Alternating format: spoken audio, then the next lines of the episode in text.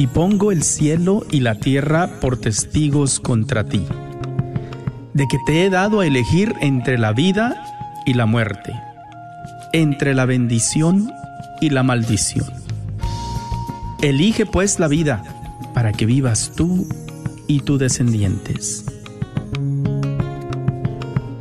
La red de Radio Guadalupe presenta Celebrando la Vida y con ustedes, Aurora Tinajero. Se está acabando con la humanidad y los pequeños pagan tan dura realidad. Se está perdiendo la sensibilidad de valorar la vida ante la maternidad. Se está jugando con la integridad de la mujer que ahora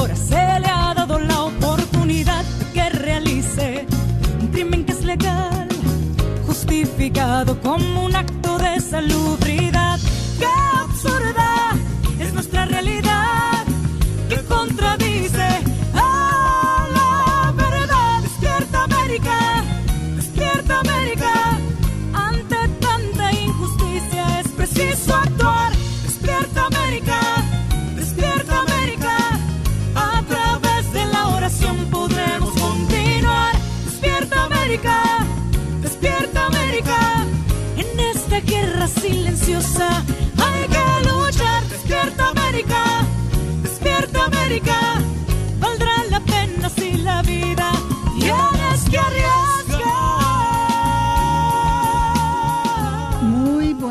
tardes, queridos hermanos. Les invito que por favor me acompañen a orar la oración a San Miguel Arcángel en el nombre del Padre del Hijo y del Espíritu Santo. Amén. San Miguel Arcángel, defiéndenos en la batalla. Sé tú nuestro amparo contra las perversidades y las acechanzas del demonio, al cual te pedimos, oh Dios, que lo reprendas y lo mantengas bajo su imperio. Y tú, príncipe de la milicia celestial, con el divino poder que Dios te ha conferido, arroja al infierno a Satanás y a los otros espíritus malignos que andan dispersos por el mundo buscando la perdición de las almas. Amén. En el nombre del Padre y del Hijo y del Espíritu Santo. Amén. Les voy a decir algo, me da mucho gusto porque ahora últimamente, claro que no sé si se acuerdan que he estado fuera de la ciudad, he estado en, Ohio en Cincinnati con mi hija. Fui a ayudarle a cuidar los niños porque ella tenía un viaje. Y me bendició bastante que fui a diferentes parroquias y allá en todas las parroquias rezan esta oración a San Miguel Arcángel antes de despedir a, la gente, antes de, que la gente se, se, vaya de la iglesia después de la misa. Y creo yo que sería muy bonito que si en su parroquia no están rezando esta oración, que le pidan a su párroco que por favor eh, empiece a, rezar.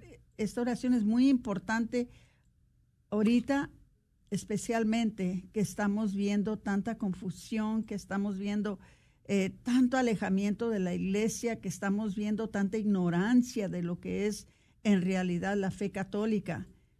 Eh, necesitamos la intervención de San Miguel Arcángel para poder nosotros vivir vidas mejor, para que nuestros hijos tengan vidas mejor, para que podamos nosotros entonces eh, alejar nuestras familias de estas acechanzas del enemigo, ¿verdad? Y estas perversidades que se están viendo, especialmente con lo de eh, la ideología de género, este, la disforia de género, ¿verdad? Este, eh, las parejas que están eligiendo no solamente no casarse, pero no tener hijos. Entonces, todo esto va en contra de la voluntad de Dios y tenemos nosotros que usar todo lo que Dios nuestro Señor nos dejó para poder nosotros eh, ayudarnos, ¿verdad? Eh, y que también nos ayude San Miguel Arcángel. Acuérdense que esa fue una oración que escribió nuestro querido Papa Leo XIII. cuando en una audiencia eh, eh, el Señor le dio una profecía y esa profecía eh, incluía que escribiera una oración para todos los fieles que pudieran rezar después de todas las misas. Entonces, esto se está haciendo desde 1884. imagínense, desde 1884 se está rezando esta oración. Entonces, si no la están rezando en su parroquia, por favor, pídanle a su párroco que empiecen a, rezarla. Entonces, eh, no vamos a tener con nosotros a, a, Patty ahora, ni tampoco vamos a tener el corte. ¿Ok? Eso quiere decir que vamos a seguir toda la hora juntos, eh, sin tomar un descanso. Eh, les pido que si no lo están haciendo, que por favor nos sigan por la red de Radio Guadalupe en Facebook, eh, en su radio, claro que estamos en 850 AM. Eh, si no alcanzan a oír el programa en su totalidad, eh, siempre pueden oír los programas por medio de podcast en iTunes. estamos también en Instagram. En realidad creo que en estos momentos estamos en todas las plataformas de ah, las redes sociales. Entonces, háganos like, escúchenos, síganos, hagan lo que tenga que hacer para que nuestra audiencia crezca más y más. Bueno, vamos a, empezar. Eh, les, ah, les expliqué que estoy siempre, ¿verdad? La, abuela o la madre en mí siempre está preocupada por una cosa, por otra. Pero ahora, en, realidad, lo que me preocupa más es la ignorancia que hay entre nosotros. Y me cuento entre ustedes, ¿ok? Porque acuérdense que aunque tuve tres años de catecismo por medio de mi suegro cuando me casé, yo no tuve una base eh, buena en, en la fe, en el catecismo cuando fui creciendo. Estuve alejada de la iglesia por 14 años y esos 14 años me hicieron mucha falta cuando ya llegué a una edad que tenía entonces que yo empezar a formar y a, catequizar a mis propios hijos, mis propias hijas. No tenía yo las herramientas para hacerlo. Gracias a Dios que se compadeció de mí Gracias a Dios por mi suegro que me, dio catecismo, como les dije, tres años seguidos. Eh, pude yo, ¿verdad?, aprender bastante para entonces yo ya lanzarme por mi propia cuenta. Pero todavía hay algunas personas con quien yo platico, personas que he conocido entre los, ah, los ah, las personas que me escuchan en la radio, las personas que conocí con mis 30 años de trabajo pro vida que hay mucha ignorancia de la fe y eso nos está haciendo mucho daño. Por eso, como siempre lo hago, decidí que este año de nuevo vamos a, tomar una serie de enseñanzas durante la primera parte del año este, para poder eh, catequizarnos, para poder aprender cosas que necesitamos saber para poder nosotros estar equipados para luchar en contra de un mundo que está casi completamente contrario a la fe. Eh, contrario. No sé si escucharon hace unos minutos a Adolfo Castañeda en Defiende la Vida, si estaban escuchando la radio. Posiblemente lo, lo, escucharon. Eh, tenemos un problema muy grande y, nosotros les, les, avisamos de esto hace mucho tiempo, ¿verdad? Eh, creo que el 15 de marzo creo que voy a cumplir 16 años con este programa. Y, en esos 16 años yo sé que les, les hemos advertido de que así como el aborto se legalizó aquí en los Estados Unidos y fue legal en los Estados Unidos por parte de la Corte Suprema por 49 años, ahora lo que viene enseguida y lo que nos preocupa es que están tratando de hacer lo mismo con la eutanasia. Tenemos algunos estados ya aquí en los Estados Unidos que han legalizado, no lo llaman eutanasia, lo llaman suicidio asistido. Y desafortunadamente, si estaban escuchando a, Adolfo Castañeda, escucharon de que están practicando estos medios, estas, ah, lo que realmente es una perversidad en los menores de edad. En los menores de edad. Van a seguir con los ancianos. Entonces vamos a hacer un programa aparte de esto, pero nada más le estoy avisando de que, eh, ojo abierto, tenemos que estar listos, muy especialmente en vista de que en noviembre tenemos las elecciones de nuevo, elecciones presidenciales, y están en estos momentos haciendo todo lo posible, todo lo posible para votar de, de las elecciones a personas que llevan los mismos valores que nosotros. Entonces tenemos que tener mucho cuidado cómo votamos este año. Ah, ah, cuando se vaya acercando más noviembre, Patricia y yo les vamos a dar una enseñanza sobre ciudadanía fiel. ¿Ok? Espérenlo. Ah, les vamos a avisar cómo es que votamos los católicos. ¿Ok? ¿Cuál es el criterio que usamos nosotros para saber por quién votar? ¿Ok?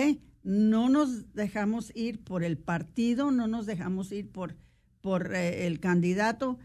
Nosotros votamos por los valores católicos, los valores cristianos. ¿Ok?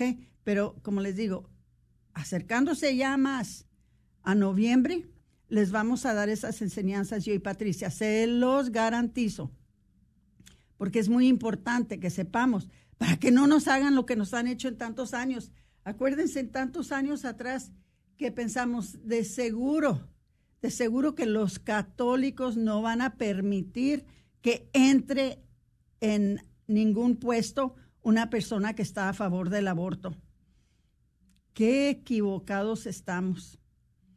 Qué equivocados, porque fueron tantos los que votaron por personas que, están que están 100% a favor del aborto. 100%. No solamente están a favor del aborto, pero lo promueven, lo apoyan. Y uno se queda incrédulo, no lo puede uno creer, que católicos, personas católicas, tengan más lealtad a un partido o a un candidato que a la vida que Dios llamó a, hacer. Que alguien pueda darle más lealtad a otra cosa que a la vida humana. Pero lo vemos todos los días. Y lo vemos en las elecciones. Ya nada me sorprende. Pero sí tenemos que hacer nuestra parte. Tanto yo como ustedes tenemos que hacer nuestra parte de hacer todo lo posible para evitar que esas cosas sigan pasando. Ahora ya tenemos muchos medios para poder aprender. Ahora ya tenemos mucho, mucha información y casi por lo general todo mundo está en el Internet. Todo el mundo ahora ya tiene acceso a las redes sociales. Entonces ya no hay excusa. No hay excusa. Cuando yo estaba chica, no había nada de esto. Si quería uno eh, saber algo, tenía uno que buscar en la enciclopedia que eh, eran unos libros así grandotes, pesadotes, que, que allí buscaba uno información o le preguntaba a, un, a un, a, un, adulto dándonos cuenta de que estaban tan ignorantes ellos como nosotros, aún dentro de la iglesia muchas veces no tenían respuestas. Entonces, hermanitos, por eso, por eso precisamente es que para mí es importantísimo que aprendamos lo que es la fe católica. Y por eso es que estamos haciendo esta serie de enseñanzas, ¿ok? Ahora vamos a hablar sobre el, el credo y los principios del catolicismo, ¿verdad? Al igual al catecismo, eh, vamos a usar los artículos del credo de los apóstoles como nuestro esquema para descubrir los principios esenciales del catolicismo. Por supuesto, este es una enseñanza que es muy breve, debido a que no tenemos mucho tiempo, tenemos menos de una hora, ¿ok? Pero este, van a haber algunas referencias que les vamos a dar este, sobre lo que la Iglesia Católica enseña por medio del crédito. Y vamos a empezar con lo más esencial, ¿verdad? Creo en Dios. Eso es lo más fundamental. Creemos en Dios. ¿Crees en Dios? Eh, eh, eh, si, si, no crees en Dios, andas mal, hermano. les voy a pedir una cosa, que por favor compartan el programa ahora mismo a sus amigos, ¿ok? Porque ya voy a empezar la enseñanza. Compartan a sus amigos, a sus parientes, a quien pueda. Ojalá que lo escuchen y ojalá que aprendamos todos juntos algo, algo que quizás no sabemos, ¿ok? Entonces sabemos que Dios existe, ¿verdad? Sabemos que solamente hay un solo Dios y que se ha revelado a sí mismo como el que es. Su propio ser es verdad y amor. Y a pesar de haberse revelado, sigue siendo un misterio incomprensible. Esto lo pueden encontrar en el Catecismo 178, 199, 200, 230 y 231. Okay. Él es Padre Todopoderoso entonces, ¿qué sabemos de eso? Que Dios Padre es la primera persona del único Dios de la Santa Trinidad. Acuérdense, Padre, Hijo, Espíritu Santo. Entonces Él es la primera persona de la Santa Trinidad. Y nos atrevemos a llamar Padre a Dios solo a través de los méritos de Jesús, porque Él fue el que por medio del Padre nuestro nos enseñó a llamar a Dios Padre. Acuérdense que esto lo pueden encontrar en el 2798, 322 y 742. Entonces, Él mismo, Jesús mismo, nos enseñó a llamarle a Dios Padre y por eso le decimos Padre. Bueno, es creador del cielo y de la tierra Dios creó todo lo que existe, material e inmaterial. Dios creó deliberadamente al hombre, varón y mujer, a su imagen y semejanza, y lo colocó en la cima de la creación. Solo el hombre ha sido creado por sí mismo y solo está llamado a participar en la propia vida de Dios. No somos producto de una casualidad ciega. Muy importante que fuimos creados por Dios en su imagen y en su semejanza. Okay. Creo, en Jesucristo, su único Hijo, nuestro Señor. Jesús es la segunda persona del único Dios de la Santa Trinidad. La filiación divina de Cristo es el centro de la fe apostólica. El título Señor indica que Jesús es Dios mismo. Y esto lo pueden encontrar en el párrafo número 446 y 455 en el Catecismo de la Iglesia Católica. Ok, seguimos fue concebido por el poder del Espíritu Santo y nació de Virgen María. ¿Qué aprendemos de esto? Jesús, el verbo de Dios, se hizo hombre para salvarnos, reconciliándonos con el Padre, para que conociéramos el amor de Dios. ¿Por qué nos tenemos que reconciliar con el Padre? Porque quebramos esa reconciliación con el pecado de Adán y Eva, recuérdenlo. Para que conociéramos el amor de Dios, para que fuéramos nuestro modelo de santidad y para hacernos partícipes en la naturaleza divina. Esto lo pueden encontrar en Segunda de Pedro, primera, primer capítulo, versículo 4. Dice la creencia en la encarnación, el Hijo de Dios venido en carne humana, es el signo distintivo de la fe cristiana. Jesús asumió forma humana en el cerno de la Virgen María, su madre. La concepción de su cuerpo humano se llevó a cabo por la acción del Espíritu Santo y no por generación natural del hombre, aunque Él es verdaderamente concebido de la carne de María. Jesús, Jesús, ya sabemos, nació en Belén de Judea, como está escrito en las Escrituras. Jesús es completamente Dios y es completamente hombre. Hay algunas cosas que no entendemos y se nos van a revelar algún día, pero lo tenemos que creer. Aunque no lo entiendamos, lo tenemos que creer, que Jesús es completamente Dios y completamente hombre.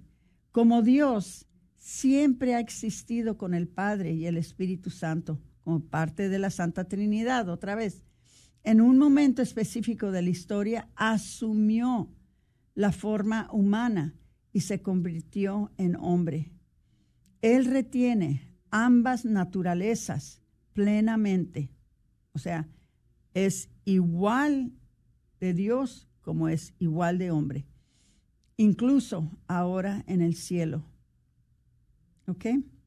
Vamos a seguir a la, a la segunda parte. Sufrió bajo Poncio Pilato, fue crucificado, murió y fue sepultado y descendió a los infiernos. A través de su sufrimiento y muerte, Jesús redimió al hombre de una vez por todas. Acuérdense que se habían hecho algunas otras alianzas, pero al hacer esas alianzas se habían ah, rompido o no habían llegado hasta su plenitud. Fue solamente con Jesús que la alianza se hizo hasta cumplirse. Dice, liberándolo de la esclavitud del pecado, el mal y la muerte. Es por nuestros pecados que murió. Si Jesús a última hora hubiera decidido de que no quería pasar, que no quería pasar por la crucificación, que no quería ser sepultado, esto no, hubiera, no, no nos hubiera abierto las puertas del cielo. Pero gracias a que Él vino a nosotros decidido de que iba a ser crucificado, iba a morir para poder entonces nosotros tener perdón de nuestros pecados. Jesús ofreció libremente a sí mismo por nuestra salvación. Antes, durante la última cena, simbolizó esta ofrenda y la hizo realmente presente. Dijo, esto es mi cuerpo que se entrega por vosotros. Como verdadero hombre, Jesús vivió plenamente la muerte. Jesús no abolió la ley del Antiguo Testamento, sino que la cumplió a la perfección. Como les digo, habían habido otras alianzas que se habían atentado por medio de otros profetas que no se habían cumplido. Pero con Jesús se cumplió esta alianza entre el hombre y Dios a la perfección, revelando su significado último y redimiendo las transgresiones contra ellas. La frase descendió a los infiernos. Tanta gente que pregunta eso. Tanta gente quiere saber qué quiere decir que descendió a los infiernos. Esto significa que después de morir, el alma humana de Jesús, unida a su persona divina, descendió al reino de los muertos. ¿Para qué? ¿Para qué descendió al reino de los muertos? para llevar la salvación a las almas de los justos que ya habían muerto. Esto les abrió el cielo. Dice, al tercer día resucitó. Dice, la resurrección fue un acontecimiento real e histórica. Es la base de nuestra fe en todo lo que Jesús nos reveló. Jesús resucitó de entre los muertos en cuerpo y alma. Temprano en la mañana del domingo después de su muerte, caminó por la tierra por un breve tiempo. Acuérdense cuando iban en camino a Emaús, que no lo conocieron. Dice, y hubo muchos testigos de sus apariciones. Al mismo tiempo, que la resurrección fue un acontecimiento histórico, permanece en el corazón del misterio de la fe como algo que transciende y supera la historia. Porque después de la resurrección, el cuerpo auténtico, real de Jesús también posee nuevas propiedades de un, de un cuerpo glorioso. Por eso decía que no lo podían atentar los, ah, los apóstoles no lo podían atentar porque ya traía su cuerpo glorioso. Dice, la resurrección es el principio y la fuerte de nuestra propia resurrección futura. Todos nosotros ahora podemos resucitar con Él. Todos.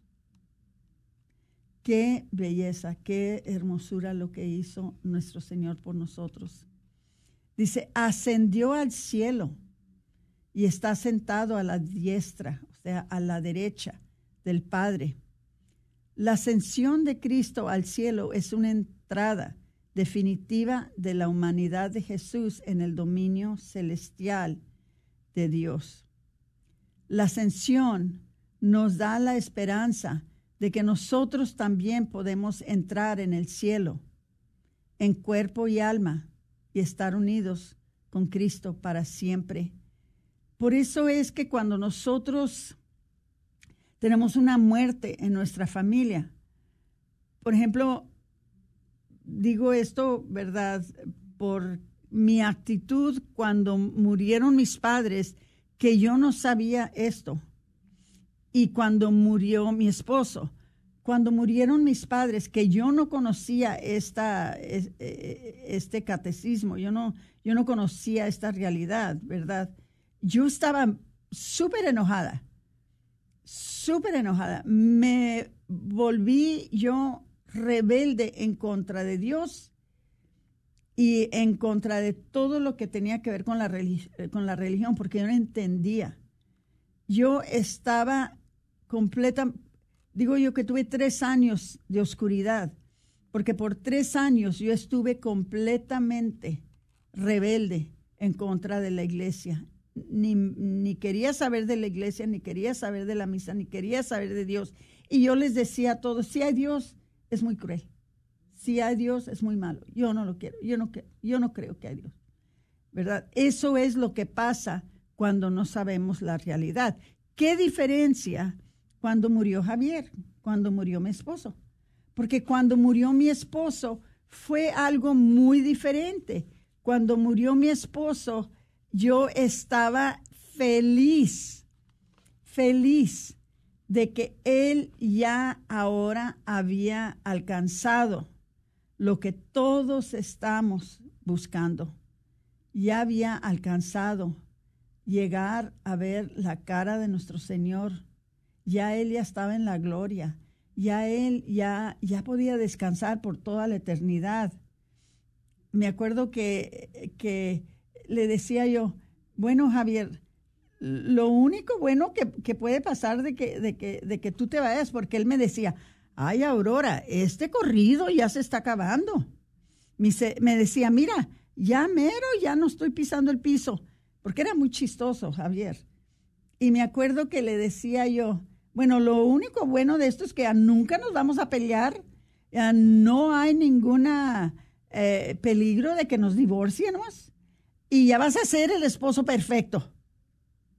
Y le daba tanta risa que le decía yo, ahora ya vas a ser el esposo perfecto y ya nunca va a haber otro pleito entre y tú cuando ya tú llegues a, tu, a tu vida eterna. Pero qué diferencia. Yo no sentí coraje con su muerte, porque yo ya sabía para dónde iba. Yo sabía lo que lo esperaba. No tenía por qué estar enojada. ¿Qué diferencia a cuando murieron mis padres, que entré por una época de, de rebeldía, a cuando murió mi esposo, que entré en, en un tiempo de plena felicidad. Claro que lloré, claro que lo extraño, todavía lo extraño, pero, pero fue una actitud completamente diferente y eso es lo que quisiéramos que todo el mundo tuviera. Dice, eh, dice, la ascensión nos da la esperanza de que nosotros también podemos entrar en el cielo en cuerpo y alma y estar unidos a Cristo para siempre. Jesucristo como único y verdadero mediador entre Dios y el hombre, intercede constantemente por nosotros ante el Padre y nos asegura la efusión permanente del Espíritu Santo. Fíjense, ¿quién mejor que interceda por nosotros que nuestro Señor Jesucristo? ¿Qué mejor abogado podemos tener que nuestro Señor Jesucristo? que está abogando por nosotros. Qué, qué, qué bueno es nuestro Señor. Dice, vendrá para juzgar a los vivos y a los muertos. Mm. Al final de los tiempos, Cristo regresará, la segunda venida, en el día del juicio final, donde juzgará a los vivos y a los muertos, cada uno según sus obras y según su aceptación o rechazo de la gracia.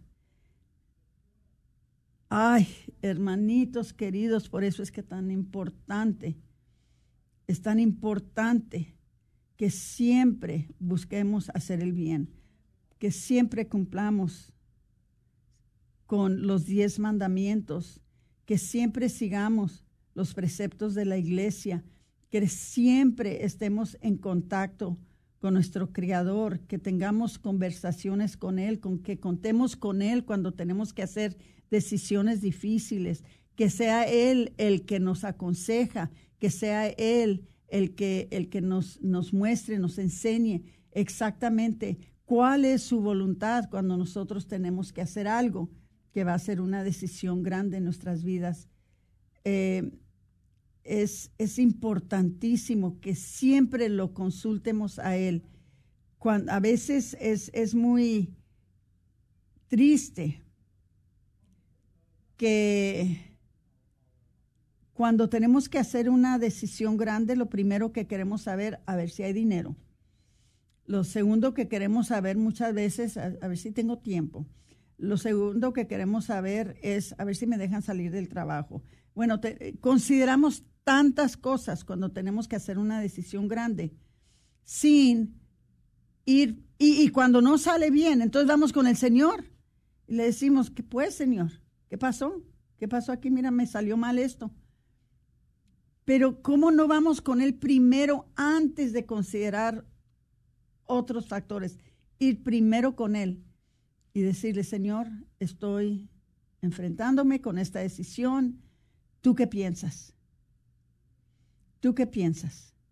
Les digo que me encantó oír a un señor hace, hace poco que alguien estaba teniendo que hacer una decisión grande y le estaba platicando a un señor y el señor rápidamente dijo, no te preocupes, voy a hablar con mi papá.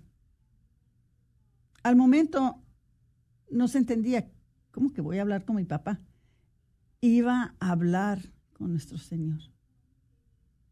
Entonces, siempre hay que considerarlo a Él primero, porque Él nunca nos va a defraudar, nunca nos va a distorsionar la verdad, nunca nos va nunca nos va a hacer un mal. Ok, dice, creo en el Espíritu Santo, Dios es el Espíritu Santo en la tercera persona del único Dios, de la Santa Trinidad.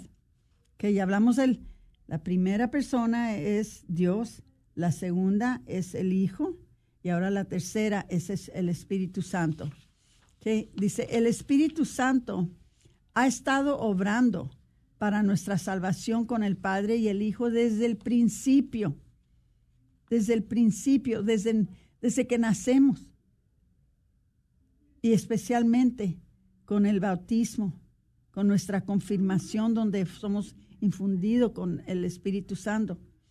Pero ahora en estos últimos tiempos, desde la encarnación, Dios puede encarnar este plan divino en la humanidad por la infusión del Espíritu, efusión del Espíritu Santo, como la iglesia, la comunión de los santos. ¿Cuál es la comunión de los santos?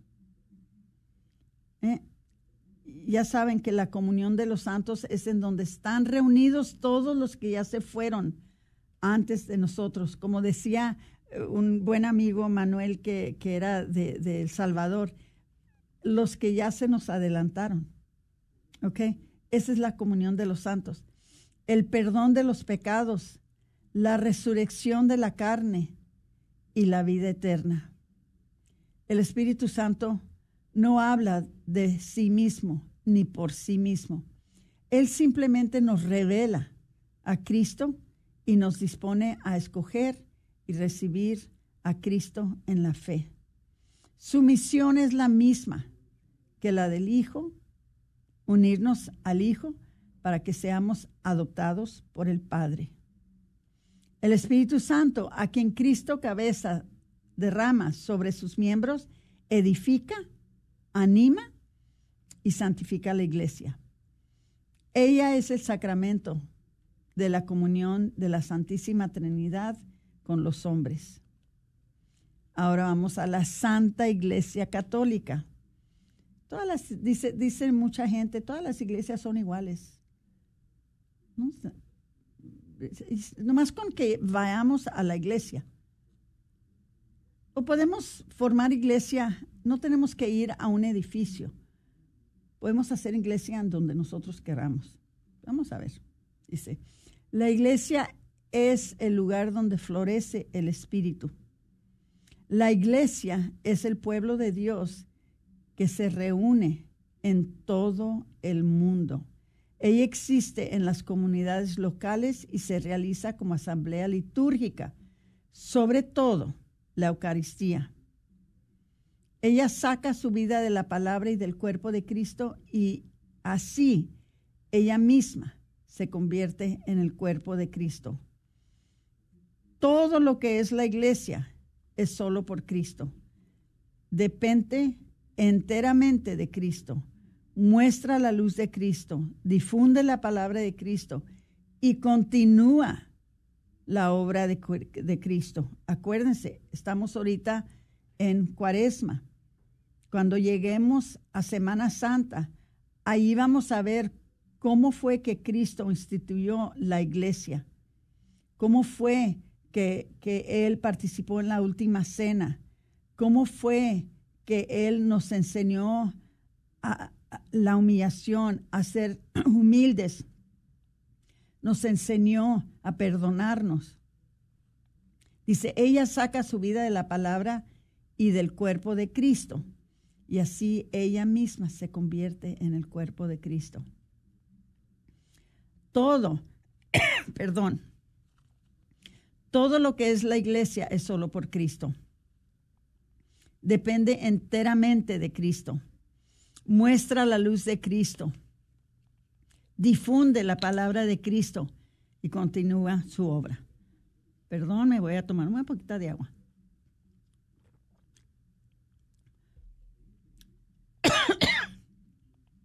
Los padres de la iglesia utilizaron la luna como imagen de la iglesia. Toda su luz se refleja en el sol. La iglesia está en la historia, pero al mismo tiempo la transciende. Solo con los ojos de la fe se puede ver en su realidad visible y al mismo tiempo en su realidad espiritual como portadora de la vida divina. La unión en Cristo y su iglesia es la del esposo y su esposa, la cual es un gran misterio. Todo esto, hermanos, se nos va a revelar cuando lleguemos a, o cuando entremos a un estado de gloria, o sea, cuando nos muéramos, cuando ya dejemos este cuerpo y nos vayamos a vivir con, con Dios. Todos estos misterios se nos van a revelar y vamos a saber todo. Qué bonito. Dice, las cuatro marcas de la iglesia son que es una, a través de la unión con Cristo, santa, católica, apostólica. ¿Ok? Dice, proclama la plenitud de la fe y es enviada a todos los pueblos en todos los tiempos y apostólica, que fue construida sobre el fundamento de los apóstoles y es gobernada por Cristo. Acuérdense de una cosa, la Iglesia Católica es la única que lleva la sucesión de los apóstoles por medio del el Santo Padre. No hay otra iglesia que pueda decir eso. Dice, para llevar la salvación de las almas de los justos y que haya y que ya habían muerto. Esto les abre el cielo. Dice, al tercer día resucitó. la resurrección fue un acontecimiento real e histórico es la base de nuestra fe en todo lo que Jesús nos reveló. Jesús resucitó de entre los muertos en cuerpo y alma, temprano en la mañana del domingo después de su muerte, que es el domingo de resurrección. Camina por la tierra por un breve tiempo, ya les expliqué eso, y hubo muchos testigos de sus apariciones. ¿Ok? Ahora, vamos a entrar en la comunión de los santos. La comunión de los santos es la iglesia, pasada, presente y futura, vivos y muertos, en la tierra, en el purgatorio y en el cielo. ¿Qué? Somos una comunión en dos sentidos relacionados. Una comunión de personas santas, solo porque hemos compartido una comunión de cosas santas, a saber, los sacramentos y sobre todo la Eucaristía. En esta solidaridad entre todos los hombres, vivos y muertos, todo acto de caridad beneficiará a todos y todo pecado dañará a toda la comunidad. Qué importante es esto. Esto lo podemos ver si ustedes buscan el Catecismo de la Iglesia Católica en el ah, capítulo 953. Ahí van a ver que todo el bien que hagas va a ser para beneficio de la humanidad, pero todo mal que hagas va a ser para dañar a toda la humanidad. Entonces fíjense cómo tiene impacto todo lo que hacemos que es bueno y todo lo que hacemos que es malo. Dice, el perdón de los pecados Solo Cristo perdona los pecados. Los sacerdotes y los sacramentos son simplemente los medios a través los cuales Cristo actúa para lograr esto. O sea, eh, el Padre no es el que da la absolución, el Padre no es el que perdona los pecados. El, el Padre está actuando en persona Christi, o sea, está actuando en la persona de Cristo. Dice, en el credo de los apóstoles, la fe en el perdón de los pecados está ligada a la fe en el Espíritu Santo, en la iglesia y en la comunión de los santos. Cuando Cristo dio el Espíritu Santo a sus apóstoles, al mismo tiempo les dio el poder de perdonar los pecados. Esto está en el capítulo 973 del Catecismo. Dice, el bautismo es el primer y principal sacramento del perdón de los pecados nos une a Cristo muerto y resucitado y nos da el Espíritu Santo, también se desborra el pecado original por medio de el, ah, el bautismo.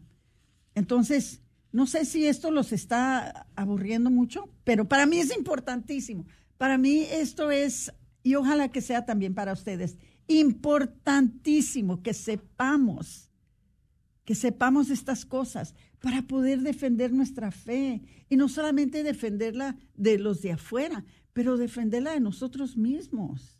Porque muchas veces nosotros mismos dudamos. Muchas veces nosotros mismos no entendemos. Eh, muchas veces nosotros mismos pensamos de que, ¿cómo puede ser? No puede ser. You ah, hacemos toda clase de excusas. ¿Por qué no hacemos la voluntad de Dios? Porque no realmente creemos en estas cosas. Por eso es tan importante de que siempre estemos, siempre estemos recordando estas cosas. Dice la resurrección de la carne y la vida eterna. Este último par de artículos en el credo habla del cumplimiento completo de nuestra salvación al final de los tiempos.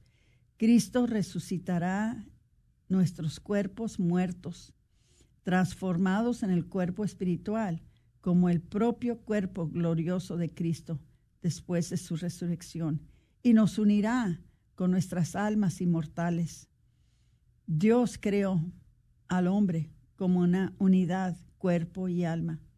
Y así es como viviremos en la eternidad. Dice, hay dos juicios.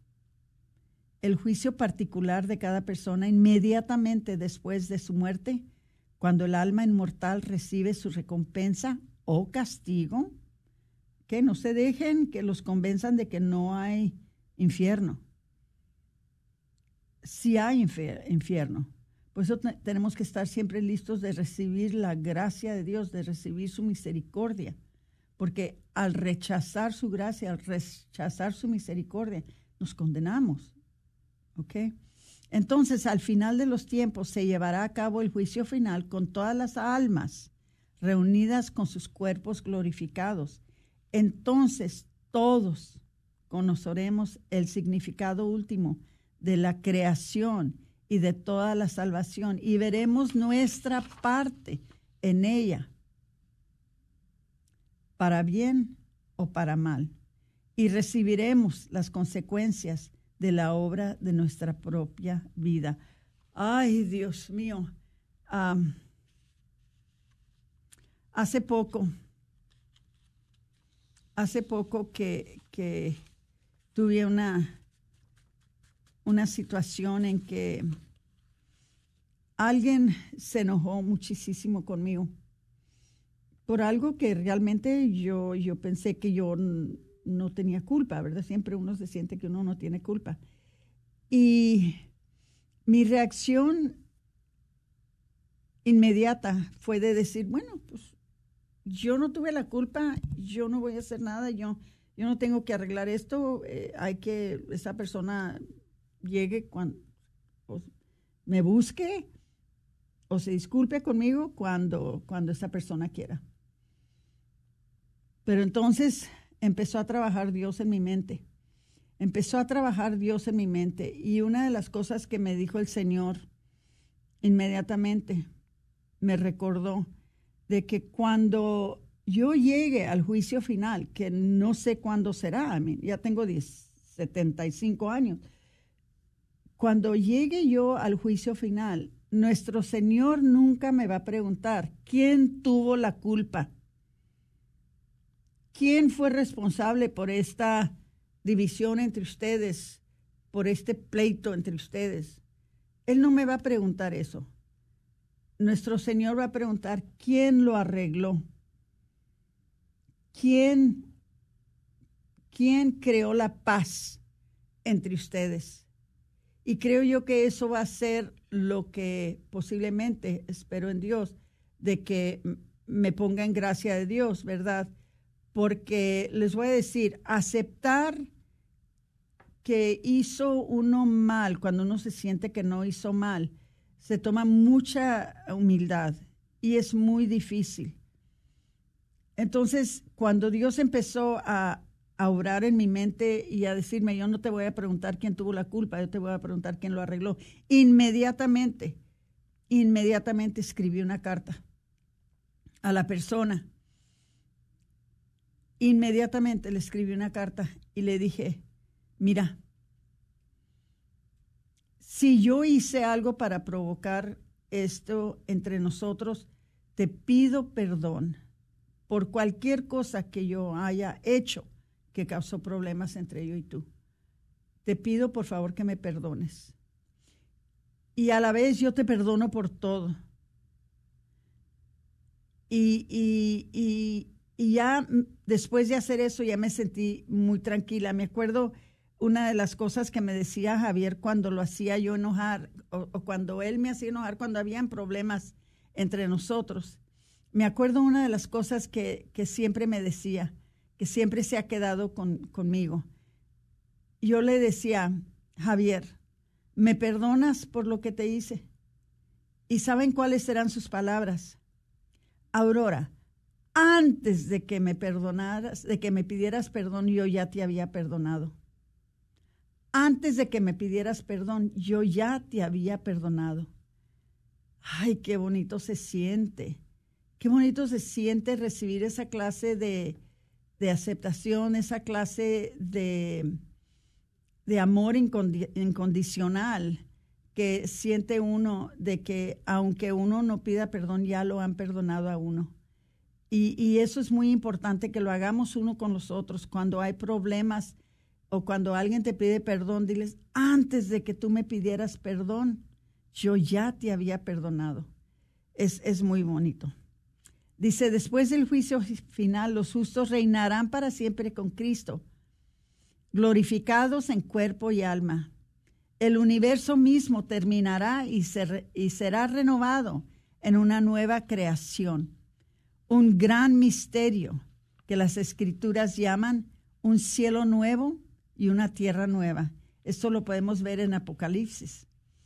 Dice, este es el reinado pleno y definitivo del reino de Dios en la nueva Jerusalén celestial, donde Dios hará su morada entre los hombres. Y lo final del credo dice amén. Amén es una palabra hebrea relacionada con la palabra creer. Expresa solidez, confiabilidad, fidelidad. Amén expresa todo, todo lo que es la fidelidad de Dios hacia nosotros, tanto como nuestra confianza en Él. Así, el amén final del credo repite y confirma sus primeras palabras. Creo, creo. Creer es decir amén en las palabras, promesas y mandamientos de Dios, encomendarse totalmente a aquel que es el amer, amén, del Dios infinito y de la fidelidad perfecta. La vida cotidiana del cristiano será entonces el amén del yo creo de nuestra profesión de fe bautismal. Que tu credo sea para ti como un espejo. Mírate a ti mismo en él para ver si crees todo lo que dices creer y regocíjate en tu fe cada día. Y estas son las palabras que se encuentran en el versículo 1064 del catecismo y lo voy a repetir. Que tu credo sea para ti como un espejo. Mírate a ti mismo en él para que veas, para ver si crees en todo lo que dices creer y regocíjate en tu fe cada día. Wow.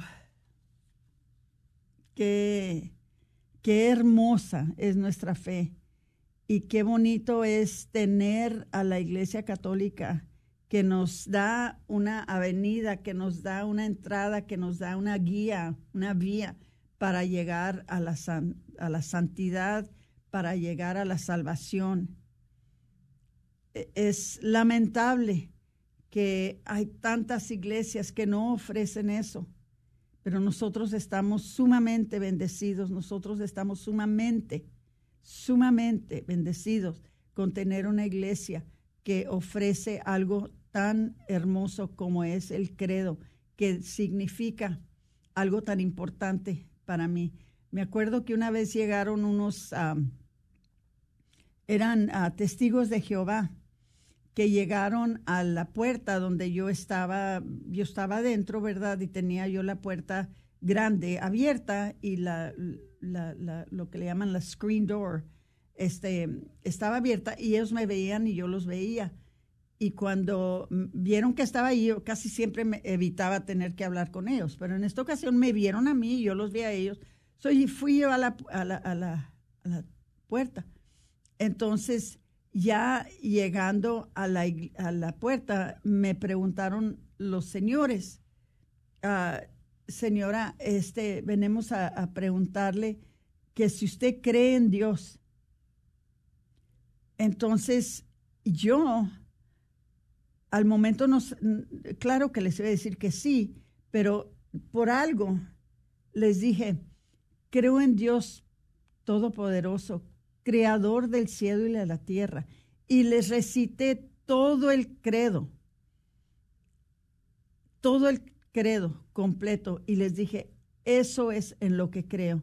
Y creo que ustedes también deberían de creer en esto. Les voy a pedir algo, si me hacen el favor. Y los señores se quedaron así, pues no les di, no les di entrada para que ellos pudieran hablar y decirme lo que ellos venían a decirme se, se quedaron así muy serios viéndome. Les, le dije, les voy a pedir algo, por favor. Y lo que les voy a pedir es que regresen a casa. Regresen a su casa, la iglesia católica. Nos hacen falta, nos hacen mucha falta. Les invitamos que por favor regresen a su casa. Y con eso se fueron con una sonrisa en la cara, no les quedó otra cosa que decir y yo me quedé muy tranquila. Entonces, hermanitos, vamos a seguir estas enseñanzas a través de los, de los días. Si hay algún tema que ustedes quisieran que nosotros les ofreciéramos, mándenos un, un mensaje por Facebook en la red de Radio Guadalupe. Pero les queremos dar las gracias antes de que se termine el programa a todos los que participaron en la rifa. Muchas gracias. El año que entra tenemos otros y esperamos que nos apoyen de la misma manera. Se despide de ustedes su hermana Aurora Tinajero con su programa, Celebrando la Vida. Se está acabando con la humanidad y los pequeños pagan tan dura realidad. Se está perdiendo la sensibilidad de valorar la vida ante la maternidad. Se está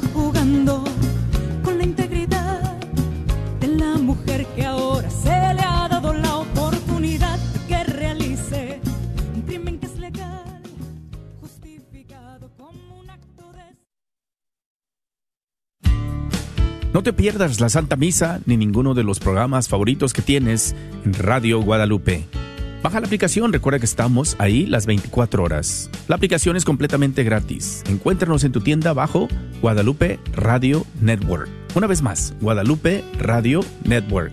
Identifícanos por la cruz azul con el rosario colgando y únete a los cientos que ya escuchan Radio Guadalupe en su celular. Radio Guadalupe, radio para tu alma y al alcance de tu mano las 24 horas en nuestra aplicación. Te esperamos este próximo miércoles 13 de marzo en la parroquia de Santana, en Kaufman, Texas.